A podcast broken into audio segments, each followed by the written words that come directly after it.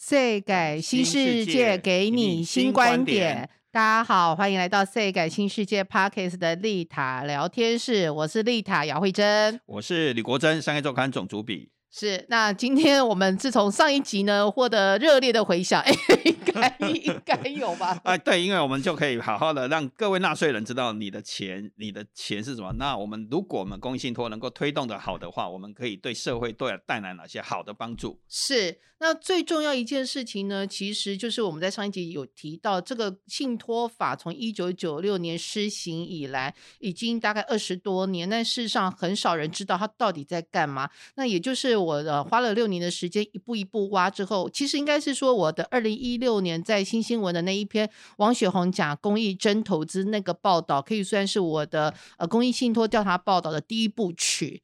然后呢，我后来在二零一八年跟今年又推出第二部跟第三部曲。那最终，其实我们终于花了六年时间找到了一个答案。什么答案呢？就是五大财团、十大公益信托成立以来，税省两百亿，现金鼓励进来一百八十多亿，但是累计的慈善支出竟然只有五十八亿多，平均年度慈善支出比只有零点六五趴。比你我缴的纳税五趴还要低低低低低哦，这样公平吗？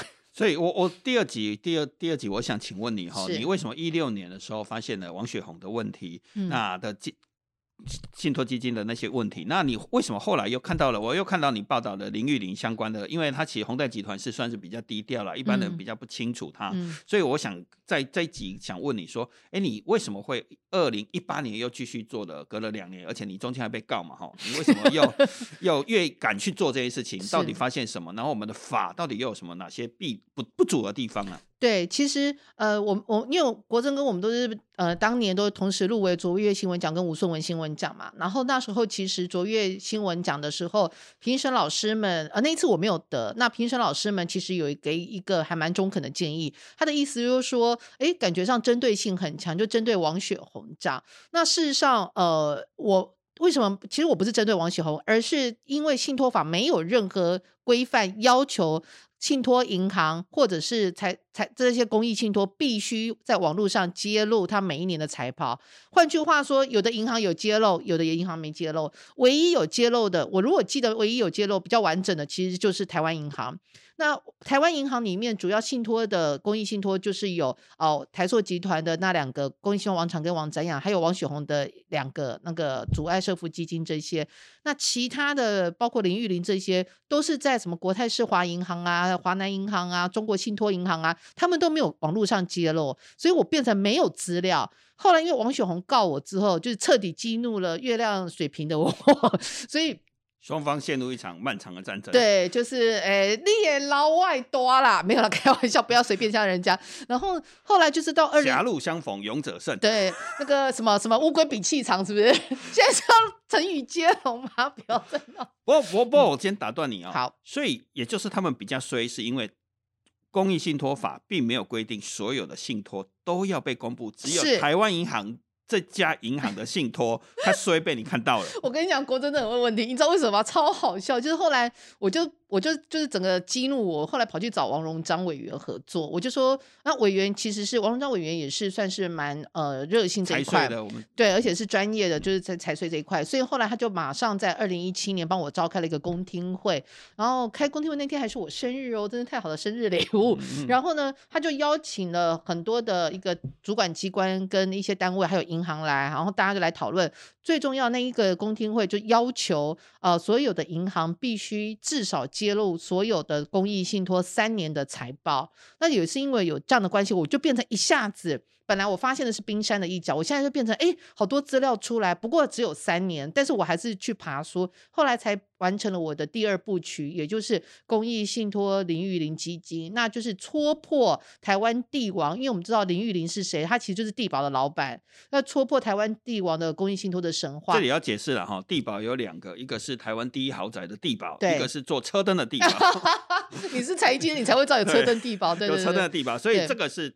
我们在我们的建国快速可以看得到，或仁爱路可以看到的台湾的豪宅，因为每次讲豪宅，我们一定要地保来当指标，所以也代表说一九九六年到二零一七年这十一年间，其实都不用公布。对对，完全每年都要报不止呢，不止十七年啊，你十一年了，二十一啦。哎，对哦，一九九六到二零零六，哦，二十一年呢，二十一年，二十一年呢，哦，我还算错了，对，完全没有客气了，你太客气了。我现在只要按一个按键，我赚多少钱，没你逃不了，一秒就出现。我跟你说，我以前好像我忘了漏缴一个什么税，他很夸张，他竟然查扣我银行的一个，我忘了是什么 Go 啊 Ga 是不是？他把我卖掉还是之类的，我忘记，就是很夸张。现在你也不用手机一下载你所有的每一毛收入，没有一个人逃得了。对啊，就真的是让人家我们这种小条的一点点小东西都逃不了。二十一年。都没有公布，所以你是怎么发现林玉玲的钱的？就是公益信托了，对不起，呃，应该是这样子讲，他们就是有一个叫做信托工会的网站，它里面都会去公告所有的公益信托的信托资产多少。然后就发现，天哪！竟然有一个公益信托三百亿，我还这边数了好多次，因为我想说，我跨唔丢不？我我想说，印象最有钱的台塑王家嘛，那台塑王家都他分两个了，一百七十几，一百多嘛，对对，也是三百多了。可是他，可是不是？我跟你说，他们上面的资产呢，只有。就是成立时注册时，换句话说，他没有变股票没有，他没有把它对变成是现值就对了。所以台塑的，你刚刚看到现在已经资产来到一百九十二亿，但他在上面公布的资产其实只有六十亿。那那后来，但是那个林玉玲公益信托，它上面公布的资产就三百亿。要说我这边数了好多次，想哇，矿眼睛有没有看错？对呀，怎么可能真的有三百亿？三百亿。然后那时候我就觉得，怎么会有这么多钱？那他到底做了公多少公益？完全不知道。有时候用公益信托比台湾首富到底是谁还不清楚哈。对 对对，而且我跟你讲，因为二零一七、二零一八年开始，大家在讨论什么呃巴拿马文件呐，就是外国媒体不是一大堆说天堂文件，对天堂文件就是避税天堂啊。那时候就很多人质疑说，哎那。台湾有钱人怎么没有？当然没有啊！台湾就有一个这么好的避税的管道的，干嘛是神神经病搬到国外去？所以后来我才慢慢去发现，所以是信托的网站。对，然后后来那一次公听会，你知道多好笑吗？那一次公听会，我个人觉得还蛮像姚慧珍冤亲债主的聚会。你知道为什么吗？屠谣大会不是？不是，因为他们，我后来就是所有冤亲债主都来了，被我牵累的啊，比如说银行业者啊、主管机关啊，全部都来了。那你知道他们多好笑吗？在立法院中心，在立法院，对我忘了是哪个厅。就后来呢，他们就开始在开始在说这个东西，然后怎么就开始在抱怨嘛，说信托法又没有规定，我怎么怎么，而且我是银行，他是客户，我怎么去管客户？就后来这样很合理了，银行的。确实有这个。后来呢，就是因为我跟你讲，最夸张的是，我后来发现呢，哎，为什么？为什么那个台湾银行竟然拿下了他之前在网络上公布的所有公益信托的财报资料？他拿下来了，所以我就觉得百思不得其解。我就后来对他被我报道之后，他竟然拿下来了。后来我就叫王荣章，就说你问他，你问他，你问他到底为什么拿下来？就王荣章就在那个，所以是因为有个白目姚慧珍，对，让大家。你逛逛逛逛到台湾一样，真的，我就是逛，我在写他老因老北猪啊下下他他捅的他女儿这个马是下架了。对，后来台湾银行现在下架，后来不是很好笑，后来因为台湾银行是公股银行嘛，所以那个那个王荣章委员就说：“哎呀，那我们请台湾银行，我如果没记错，好像是总经理去，就说：哎，好像你们怎么下下下架啦？你们本来是唯一公布的，很好啊，为什么要下架？就那个总经理好像突然之间开始。”就吐苦水啊！他说：“不是啊，那都是我们的客户，我们的客户就说啊，别家银行都不用公布啊，为什么就你们台湾银行要公布？啊，你们台湾银行公布之后，你们这样泄露客户的机密，那我们怎么还要一直？他就开始一直抱怨，一直抱怨，一直抱怨。所以他说，我可以想象他的压力有多大。对，所以换句话说，他的意思就讲一个重点：他们是我们的客户，我们怎么有办法去监督到我们客户？回到那一句话，于法有据，对，法必须得要让。大家勇于认识是没错，国政真的太厉害，难怪是我们新闻讲的将会，就是确实是这样。他们的抓到一个点，你法律又没有修，你法律又没有讲清楚，我们怎么可以随便这样？可是你知道吗？我们现在如果你是看 YouTube 的 YouTube 的朋友，你就可以看到我们现在的网站，我们特别有个章节叫做“公益信托的乱象重生四大弊端”。其实这里面就有特别去提到，为什么哪四大弊端？第一个最重要的弊端就是关系人操控监管机制失灵。所以到底信托是谁在管理啊？我跟你讲，这超好笑。王荣章委员他在立法院那时候，就是开始在质询的时候，院会质询的时候，他就就坐站在那边，他就说：“呃，我现在各部会的首主管都在这里，我想请问各部会主管，认为信托法，呃，是归你们管的，请举手。没有人 举手。就王荣章就说没有人举手。好，那农务农委会、经济部等等部门，我不你不要说农委会没有，他有农业金库。对对对对，他有农业农民银行。我跟你讲超好笑，后来呢，王荣章就指着法务部长，我忘了那时候是谁，就说你不知道你自己是信托法的 主管机关吗？信托法是法务部要管，但是公益信托要看你成立的目的是分散在各个不同的机关，是法务部啊。没有法的本身是法务部，但是如果你这个公益信托成立的目的是为了做教育，你就是教育部管。如果你是医疗，像长庚医院，对，那你就是卫福部。卫福部。那你如果是做内政部的，比如说，所以我发愿要帮助农民是国国营农委会管。对对对对对对，也可以了哈，也可以可以。因为目的事业主管机关就变成农委会了。我捐一个公益信托，就台湾农民对也可以哈。对，可以可以可以，这这可以，我们可以开一个 p a r k 所以还真的没有一个部。没有一个主，就是没有一个为单一统独的一个主管机关。那我想问你更细的问题哈，三百亿到底是？它是怎么样一个管理机制？是哪些人在管理？一百七十多亿，我跟你讲就没有管了。你知道很好笑，后来呢，教育部教育部啊，就是那个王龙，这是这是黄国昌委员跟我说的，我快笑死。黄国昌委员有一次，他就就因为公益信托林玉玲基金是教育部在管嘛，他就把教育部的人问，就到他的那个立法院里面，他就问他说：“那你们到底教育部有没有在管这些公益信托？”结果后来那个教育部去黄国昌办公室的那个那个那个公务人员就说。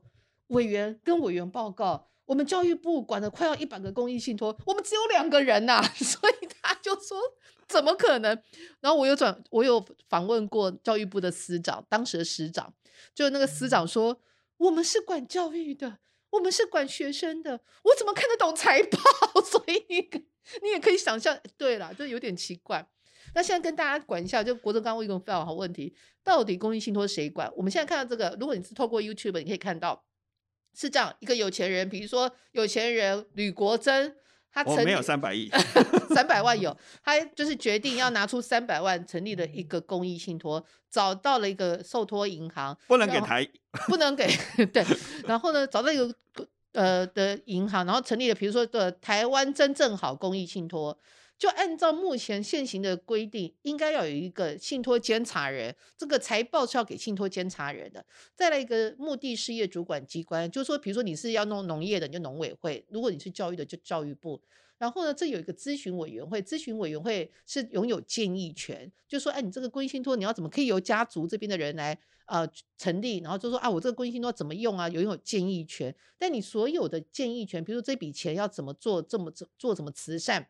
按照信托法的规定，是要经过这两个单位去监管的，所以它其实是有几个几个管理的机制，三道管理机制。哪三道呢？第一个，台湾就是受托银行，你本身可以管信托法，就是法务部说信托法的的一个精神，你这个委托人在你这个银行里面成立了公益信托，你当然有责任去监管他的一个支出项目。三百万呢？对他收到三百万，但他说啊，谢谢谢谢光临，就是说你，然后因为台湾银行的意思是说啊，他是我客户哎，他是我客户哎，我怎么可能去监管我客户？就是一种管理费的概念，服务费啦，服务费的概念呐啊，但是这个就是很荒谬嘛，你我觉得这个真的是荒谬到你知道吗？法务部到现在还在跟我说信托法的精神，银行要管。啊，银行银行就跟你说，所以现在是财政部的事了，金管会的事了。金管会大家都不知道，我就跟你说，王龙章在国会殿堂问，没有人觉得关他有事啊，就变成只有一个姚慧珍在立法院外面说是我管，是我管，又往金管会跟财政部去了。对，然后呢，按照但是他们的规定是这样，就有三道机制，可是还有下一道啊，像信托监察人，对，目的事业，就说你应该有银行要第一道，在信托监察人第二道，在外部的一个事业主管机关三道，对不对？可是现在就变成第一道的银行，银行说啊，一起我让 K 我妈那个管，所以他是收服务费，不是 收管理费，他不敢管。第二个信托监察人，我快点不？王雪红成立的公益信托信托监察人是银会计师呢，拜托了啊。林玉玲成立的公益信托，哎，我下面有，对，林玉玲成立的公益信托，他的信托监察人是他的。法律顾问。哇，这更有趣的是，咨询委员是自己的儿子。咨询委员是自己的儿子，肥水不漏外人田呐。阿过来，王永庆的公益信托信托监察人是他会计师哎。那咨询委员也不用揭露。我跟你讲，有的有完全不用揭露，到现在我都还不知道他们咨询委员是谁。那个林林玉玲的他那个咨询委员是王荣章照调出来的，所以你不觉得很荒谬吗？为什么他明明是公众财，明明是公益信托，所有东西都不揭露？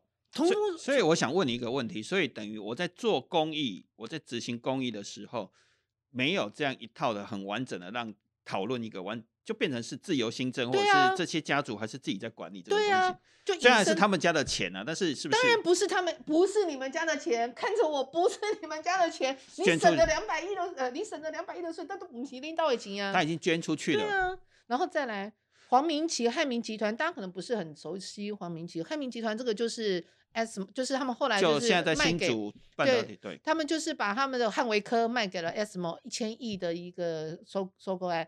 他的集团也是成立的这个叶子公益信托，他的信托监察人是他的会计师，哎，也是一个胡汉良，也是他的会计师，所以怎么可能呢？是银行说他是我客人，信托监察人说我是他会计师啊，然后然后为主管机关卫福部教育部公拍手或跨博财报，哦，拍手不囊穷就，所以。我我跟你说，这个如果不是二零一六年有一个缺钱的姚慧珍 写了一本书，发现这件事情，到目前为止，所有东西其实都没有人没有人发现。所以再回头就是等于那时候如果没有王龙章委员做这件事情，很多的像林玉玲那三百亿也不会被你发现。没有错。然后你往下一层才发现，我们其实整个信托管理人，我根本就是整个结构是。非常的应该讲混沌不明，还是完全是没有一个架构或者组织跟章法的？就讲白了，就是我们开了一个大概有整个大后门那么大的，就是变成是人家不是说开小后门吗？没有，他们根本就是没有任何的防堵啊。整个公益信托讲白了，其实就是呃财团在玩法的地方。那现在来到刚那个国珍在之前有问我一个问题，啊，为什么？就是感觉上要公益信托，不是有财团法人吗？对，我就想问你啊，公益信托跟财团法人，我先问一般民众想知道两个有什么不一样？对，其实你问到一个非常有趣的地方哦，就是其实我刚刚提到这些成立公益信托财团，他们自己也有财团法人。对，像我们以台塑集团啊，我不是针对你们哦，对不起，但是因为他有长庚医院嘛，哈，他王长庚跟王张燕信托基金，信托那两个是什么差别？长庚医院跟王长王长长王张燕跟王长庚。呃，财团法人长庚医院的信托资产超过两千亿哦，这是一个大小规模差别，没有了，开玩笑。但他怎么监管？怎么去管理？应该是说财团法人行之多年，而且其实比较多人在关注他，所以财团法人现在确实有比较严谨的管理，包括第一个，我们都知道财团法人有所谓的董事会，那你董事会的成员，比如说以财那个那个财团法人长庚纪念医院那个来讲好了，他真倒霉，我们两个最熟他。他有公告吗？对他有，他有十五名董事，十五名董事里面，法律有规定，三分之一可以是你们自家人，就是王家的人成立的家族的人，三分之一必须是所谓的社会贤达，那另外三分之一是专业人士。我不好意思打断你哦，所以以前未必是这样嘛，如果没。我们愿意去管，愿愿意去协助他变得更好的话，财团法人以前也许十五个都是自己的。对，没有错，没有错。曾经有过这样的日子。对对对，然后再来第二个，大概是二零一八还是二零一九年，也是因为大家因为长庚，就是我们都知道，其实其实话说回来哦，王永庆先生是真的是。呃，他主要成立财团法人或者是公益信托有几个目的，一个目的当然是希望股权绑住，让整个台塑集团可以永续经营下去。这我们比较佩服他，因为他希望把台塑集团打造成是台湾的洛克菲勒啦家族，那那可以传到第六代、第七代，那这是他的一个可以理解，可以理解。第二个是他其实一直觉得说。我如果钱现金有进来，这个运作就可以继续运作啊，就不用说啊，被这几类慈善刚刚被啊，挖挖狼造诣啊，博狼够关金，这个慈善就做不下去。所以后来他所捐的全部都是三宝的或四宝的股票，所以他们的钱就会进来。那会衍生一个问题，有时候你不去管理它，或是你法律不规定清楚，他会把这个钱花掉，花去哪里？花去买自家的股票。所以后来。呃，我们的一个相关的立法院跟主管机关发现这个问题之后，就开始要求你的这个长庚医院每年进来的收入里面，至少要有六到八成，因为它的庞大，它金额太庞大，它至少是八成要花在符合你这个财团法人设立目的，也就是说你是医疗的，你至少假设你的现金股利进来，假设十亿好了。你至少要有八亿，是做这个相关的支出，是跟这个有你的设立目的有相关的，所以它是有规范的。所以它其实是一步一步的有被规范，然后我们在法律上有去调整跟改修改嘛。对对。所以整长庚医院的运作其实是透明的，相对来监管的。对，那换句话说，就是因为财团法人这一块可以走的漏洞。越来越小了，越来越少，所以才会越来越多人转去公益信托。那可是我想打岔哈，像佛光山啊、正南宫啊，也算财团法人，对，他们钱很多吗？你非常有 guts，对，我们等你完成这调查报因为我有时候去拜拜的时候，虔诚的时候，虔诚的就看到金牌也蛮多的，而且都是信徒的献奉献给妈祖的。哇，那 有时候黄金算起来好几亿。你讲的是正南宫吗？可能好几亿哦，我没有数字 了，但是我猜几亿。我跟你说，其实这是未来非常严重的问题哦。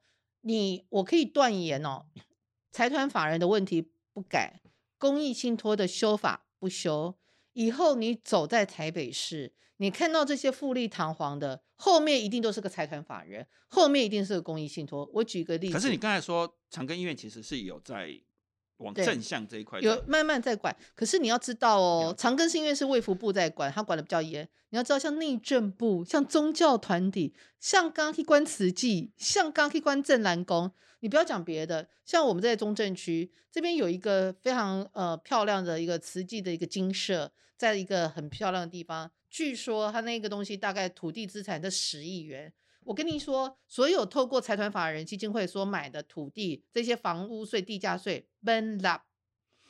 那你你怎么知道他这个金色盖来？不要说他的金色啦，之前那个那个基督教那个那个谁王雪红，他也曾经想要七海官邸。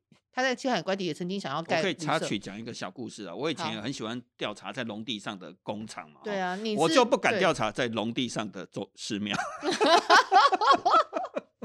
对，在山坡地，在真的在国国有林地上的，不然现在跟我 就没有办法跟我对谈了。我可能就用我可能要跟你一样花很长的时间在漫长的数字。没有没有没有没有，我的是有钱人，有钱人呢可能还怕一点。这时候很多工厂老板就骂我了：“你敢来查我，就不敢去查了。”对啊对啊，没有办法，你就说人总总是知道天上跟地上的总能得罪一个啦哈，那样得罪天上的看不。所以原来我们其实你在修法的过程，你在应该讲。讲回到你，你在这样做调查报道的过程中，其实也看到了我们其实有很多我们法律上其实可以更精进，应该是这样讲，更好的地方。对，我们不是一直在骂财团把钱，不是不是不是，其实这个要特别澄清一下，我其实从来没有去。当然，我觉得你们应该要多做公益。可是我指责的是法律为什么有这个漏洞？我要求的是要把这个漏洞给补起来。而这个漏洞从二零一六年刚刚提到，二零一六年到二零一八年，我今年都已经二零二二年，我人生。还我还数错，原来是十二十一年，对呀，不是十一年。我已经几岁了？我的青春很宝贵。你让我每天晚上在看那些财报输入这些资料，你就知道这个政府有多光要求的。我有时候心里想说，人家不是你，你那比较江会，不是我把青春献给领导吗？我把青春献给公益信托。所以像林玉玲这样的三百亿，可能他真的找一个好好的教育专家来当咨询委员。有学术、有专长的人，或者是监察人，可能是有教育背景的人，那好好的把这笔钱用在所谓的你当初的目的是教育嘛？我跟你说，国珍，你真的是太厉害。我跟你讲一件事，刚刚提到 TVBS 不是去买了，呃，那个王雪红不是好，这里王雪红的三大公益信托，十二年来慈善支出只有一亿多，就捧了九十亿去吃 TVBS 嘛，哈啊，我们一定觉得这也是很夸张，对不对？哈，但是你知道吗？跟他这个模式，你要你要记得哦，哈，他是这样的模式，就是他的投资公司呢，其实都成立了公益信托，然后公益信托再转投资，然后再去吃 TVBS。我跟你讲，嘿嘿，林玉玲跟他一模一样。林玉玲他下面，他现在的公益信托林玉玲基金的信托资产是这四家投资公司的股票。一百趴的股票，就三百亿，就是来自这地方。四家投资，四家投资公司的股票归教育部管的教育的公益信托。对，然后呢，这四家投资公司持有的就是他们的土地呀，宏泰建设啊，群益。哎，大家可能不知道，你知道你在信义区看到的什么 ATT for Fun 啊，还有什么华纳微秀，华纳微秀全部都会引导来投的，然后应该一周哎呀。去看个电影。买单的时候就是有付他房租，有有有有，其实他生活在你们周遭，只是你们都不知道。然后最后就归属于那三百亿的教育信托。哎，我跟你说，重点就来了，他每年光土地收的租金几十亿都没有回到公益信托，为什么？他回到的是投资公司啊。哇，所以投投资公司会越有很多的收益。对，那你不觉得非常？但是就省税了。对啊。就避掉税了。不是，他当时把投资公司三百亿的资产成立公益信托之后，他当时就已经省了七十一亿。根据监察院的调查，然后呢，现在这个所有他的一些土地啊、一些资产回到的钱是回到这个投资公司，但并没有回到公益信托。照理说，你公益信托已经是一百趴都是这四家投资公司的股东，也就是唯一的老板。你的下面公司赚钱，你不讲，哎，你配一挂现金来好我可以做公益吗？没有。他把钱全部都放在这个留在这个投资公司，四大投资公。司。对四大投资公司再去成立转投资公司，转投资的一个叫喜兆跟全全身这两家投资公司，这两家投资公司再花八十亿是吃中下吃下中家，所以教育部他你知道，因为那时候 N C 我在写这个报道的时候，是他们这个案子要经过 N N C C 的一个审驳，结果呢？他们就把我就去问教育部说：“你们怎么可以让这件事情发生？” 教育部说：“他给我们的财报里面没有这笔支出啊，因为什么？因为是四家都投资公司决定的。结果后来 NCC 在十二月的时候，一二零一八年十二月的时候开公听会，结果后来找了这个这些呃，就是去投资的这个中家的人来，他们说什么？他说这个决策与呃公益信托没有关系。但好，我问你。”你公益信托是这四家公司的唯一老板，这四家公司跑去投资，啊，你这这逃给你怎样？啊，到底谁拍板定案的？没有人知道。我还曾经写 email 问刚提到的咨询委员，就是那个执行长林宏南，也就是林玉玲的儿子，已读不回。Hello，已读不回。我这一次调查报道又问他们，已读不回，他就心里想说：你狗吠火车嘛。假设是这笔钱是林玉玲的财产嘛？哈，他可能本来过世之后，他必须要把他的钱遗产税遗产税捐给缴给国家国库，然后变成转成所谓的他儿子持有的，他儿子们哈，或者是他继承们持有的四个投资公司嘛？对。结果他把它打成一包三百亿，对，持有这还是当年的价值哦，没有包括每年收的租金啊或其他的收入，对。然后打成一包之后就可以。变成教育信托的对之后，他儿子们就不用缴，不用缴啊，而且是监察院，所以就会你说的七十亿就是在这里。对，然后结果他有去做公益吗？刚刚讲到五点八亿，但是其中又有五十趴是捐给自己的财团法人基金会。然后我跟你说，还他还有财团法人基金会有。然后呢，后来我跟你讲。因为这 NCC 后来你知道怎么多扯嘛？二零一八年十二月底的时候，他就召开了公听会，然后就找大家来，然后教育部一开始是反对，就说他这个花这么多钱不是去做公益呀。结果后来不是去做公益，但是后来就是我我觉得啦，有钱人，我想曾经有一个我非常敬仰的企业家跟我讲过一句话：，这个世界是有钱人在做主诶。我以前不觉得。可是，在自从我弄了这个公益信托之后，我发现，哎，他讲的有道理，哎，比如说王雪红会去关说新闻奖基金会，那比如说为什么明明这是不对的事情，但是到最后 NCC 准了，然后教育部说，我认为他这一笔支出是跟教育无关，但是我尊重呃 NCC 的决定。那 NCC 准的原因，你知道他说什么吗？因为你信托法没有说不可以投资啊，你法律没有规定清楚啊，所以后来。